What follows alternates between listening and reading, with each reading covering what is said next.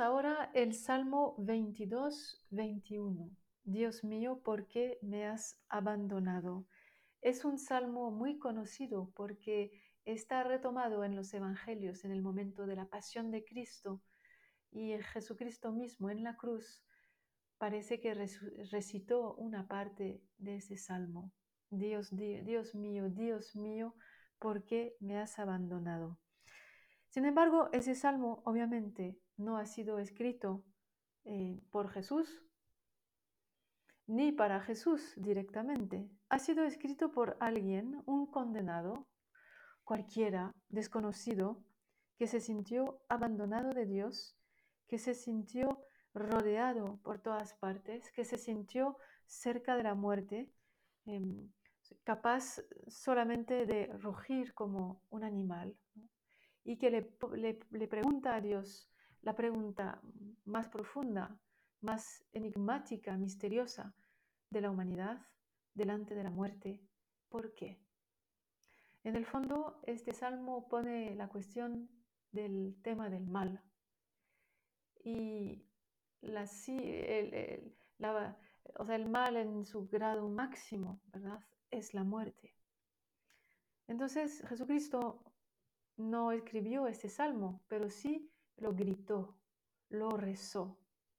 Retomó estas palabras que venían de más allá de él, mucho antes que él, para hacer de ese salmo su propia oración, para que estas palabras correspondan a lo que estaba sufriendo, endurando, para que esas palabras del salmo nos digan el interior de Jesucristo en su pasión.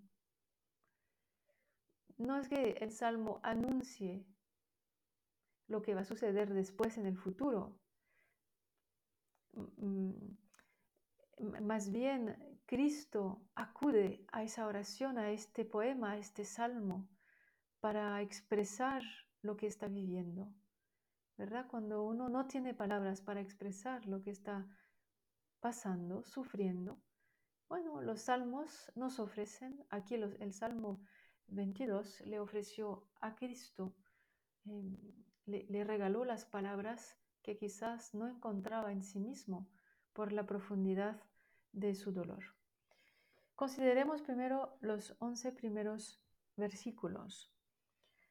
Dios mío, Dios mío, ¿por qué me has abandonado? Más gemidos están lejos de ti, mi Salvador. Dios mío, de día clamo y no contestas, de noche y no me haces caso. Tú estás en el santuario, donde te alaba Israel. En ti confiaron nuestros antepasados, en ti confiaron y tú los libraste. A ti clamaron y fueron salvados, en ti confiaron y nunca quedaron defraudados. Pero yo, yo soy un gusano, no un hombre, vergüenza de la humanidad, desprecio de la gente. Todos los que me ven se ríen de mí, hacen muecas, menean la cabeza.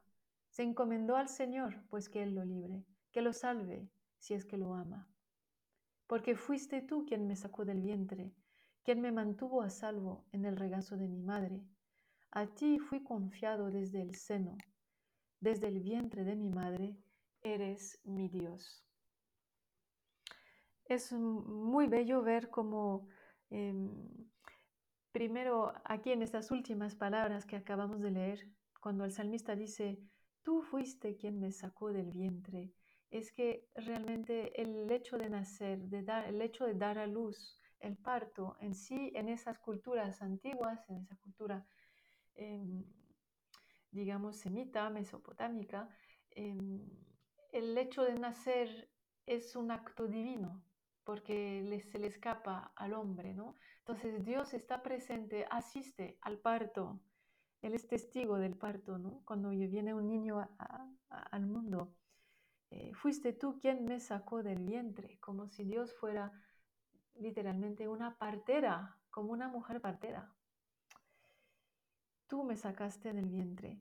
Quien me mantuvo a salvo en el regazo de mi madre, fuiste tú. A ti fui confiado desde el seno, desde el vientre de mi madre, eres mi Dios.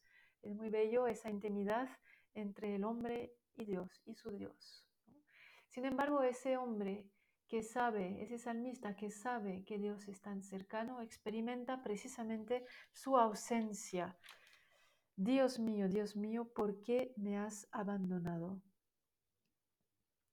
Lo que es bellísimo es que dentro de ese dolor, em, de esa queja que le dirige a Dios, pues el salmista se dirige a Dios diciéndole, mi Dios, Dios mío, eres mi Dios. El tema de la cercanía, intimidad, pertenencia mutua del salmista a su Dios es muy bella. Y de hecho hace inclusión entre el versículo 2 y precisamente el versículo 11. Por eso hemos parado aquí esta primera parte. Esa, ese tema de la pertenencia es la fórmula de la alianza. Tú eres mi Dios. Eh, o sea, ustedes son mi pueblo, yo soy su Dios. Fórmula de alianza. Hacer alianza para Dios es comprometerse a ser fiel, a no abandonar. Entonces la pregunta que le hace el salmista, ¿por qué me has abandonado? resuena especialmente escandalosa. Y sin embargo, a pesar de, a pesar de esa pregunta tan fundamental, dice el salmista, sin embargo, Tú eres santo. Tú eres santo. Es como si hiciera memoria de toda la historia de su pueblo, evocando sus propios padres antes de él. ¿no? Ellos esperaban y tú los libraste.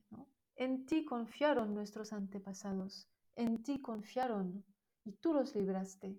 A ti clamaron y fueron salvados. En ti confiaron y nunca quedaron defraudados. Entonces, en el pasado, Dios, has hecho todo esto por la gente de mi pueblo. Y, yo, ¿por qué? Yo, ¿por qué a mí me has abandonado? Y el salmista aquí se ve tal cual es ahora. Y yo dice, y yo soy un gusano, no un hombre. Así se ve el salmista.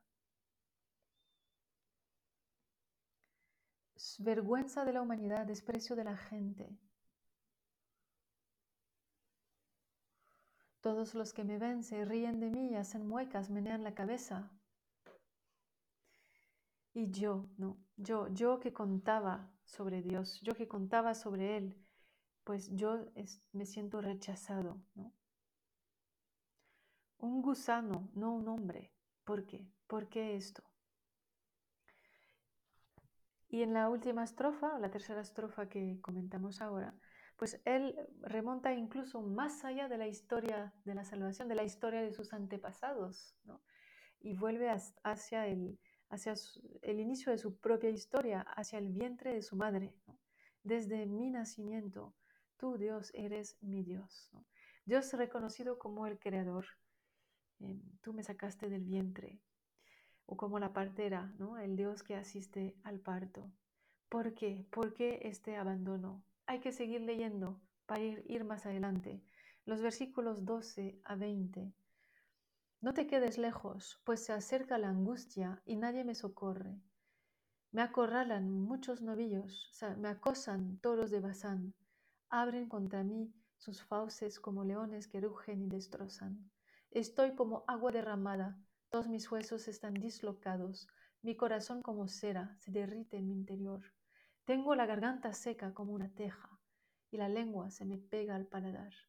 Me has hundido en el polvo de la muerte, me acorrala una jaulilla de perros, me cerca una banda de malvados, taladran mis manos y mis pies. Puedo contar todos mis huesos, me miran con aire de triunfo, se reparten mis ropas, se sortean mi vestido. Pero tú, Señor, no te quedes lejos, fuerza mía, date prisa en socorrerme, líbrame de la espada y mi única vida de las garras del perro, sálvame de las fauces del león y mi pobre ser de los cuernos del búfalo. Nuestro pobre salmista describe a través de bestias, animales salvajes, animales violentos, em, lo que le hacen sufrir sus enemigos. Entre dos invocaciones, no estés lejos, y un llamado de ayuda, de socorro, ¿no? se pone delante de Dios tal cual es y describe su situación y su estado. Más arriba el salmista evocaba a sus padres y sus madres, y su madre, sus antepasados, pero ahora ya no hay nadie para ayudarle. Está solo, nadie, solo animales, bestias que lo rodean. Toros, leones, perros, búfalos, que sacan eh, todo, todo, lo que pueden para, para asustar, para atacar, para romper. Y estos animales, estas bestias, pues sabemos que son hombres, ¿no? Son gente mala, eh, gente que, que, utiliza la violencia en lugar de la caridad, gente que usa que usan la espada. Y él, pues delante de Dios, no es más que un cuerpo que se está descomponiendo. ¿Verdad? Dice, estoy como agua derramada, todos mis huesos están dislocados, mi corazón como cera se derrite en mi interior. El pobre salmista se está deshaciendo, habla de sus miembros, de su corazón, de sus entrañas, de su vigor, su fuerza. Se está deshaciendo como el agua que se expande, que, que, que se derrama, como la cera que se derrite. Es como muerto a los ojos de los que le miran y los que, se, que comparten su ropa. Y en el, versículo 16 la última frase de ese versículo es como una línea un poco aparte porque dice, me has hundido en el polvo de la muerte.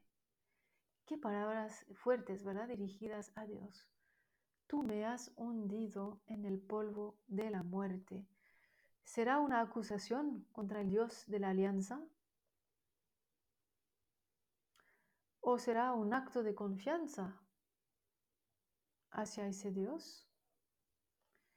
El caso es que los versículos 20 y 22 ya son una oración em, insistente de, de súplica dirigida a Dios que parece tan alejado de este pobre que está sufriendo. Pero tú, Señor, no te quedes lejos. Fuerza mía, date prisa en socorrerme, líbrame de la espada y mi única vida de las garras del perro Sálvame de las fauces del león y mi pobre ser de los cuernos del búfalo. Hay esperanza, hay una esperanza en ese salmista sufriente. Pues esa es la oración de un hombre del pueblo de Israel ante la muerte. Tal es también la oración que Cristo grita, arroje sobre la cruz cuando muere, como los demás condenados, en un grito, en un grito fuerte. En la mañana de Pascua, cuando el Padre le habrá respondido, resucitándolo de entre los muertos, cuando Jesucristo habrá vuelto a encontrar una palabra de alabanza, al mismo tiempo que sus hermanos, todos los que han sufrido antes que Él y después que Él, entonces podrá decir, y es la parte final del Salmo, anunciaré tu nombre a mis hermanos. Te alabaré en medio de la asamblea. Los que respetan al Señor, alábenlo. Glorifíquenlo, descendientes de Jacob, témanlo, descendientes de Israel. Porque no miró con desprecio, ni sintió repugnancia por el humilde. No le ocultó su rostro, y cuando le pedía auxilio, lo atendió. Increíble como el salmo gira, ¿verdad? Aquí de repente Sí, el salmista ha vuelto totalmente a la esperanza, eh, porque sabe que en un futuro anunciará su nombre a sus hermanos, lo alabará eh, a su Dios en medio de la asamblea. Y también dice aquí ¿no? que Dios no ha abandonado al pobre, no miró con desprecio ni sintió repugnancia por el humilde, es decir, por ese humilde hombre salmista que estaba sufriendo. No, Dios no, no, lo, no lo despreció.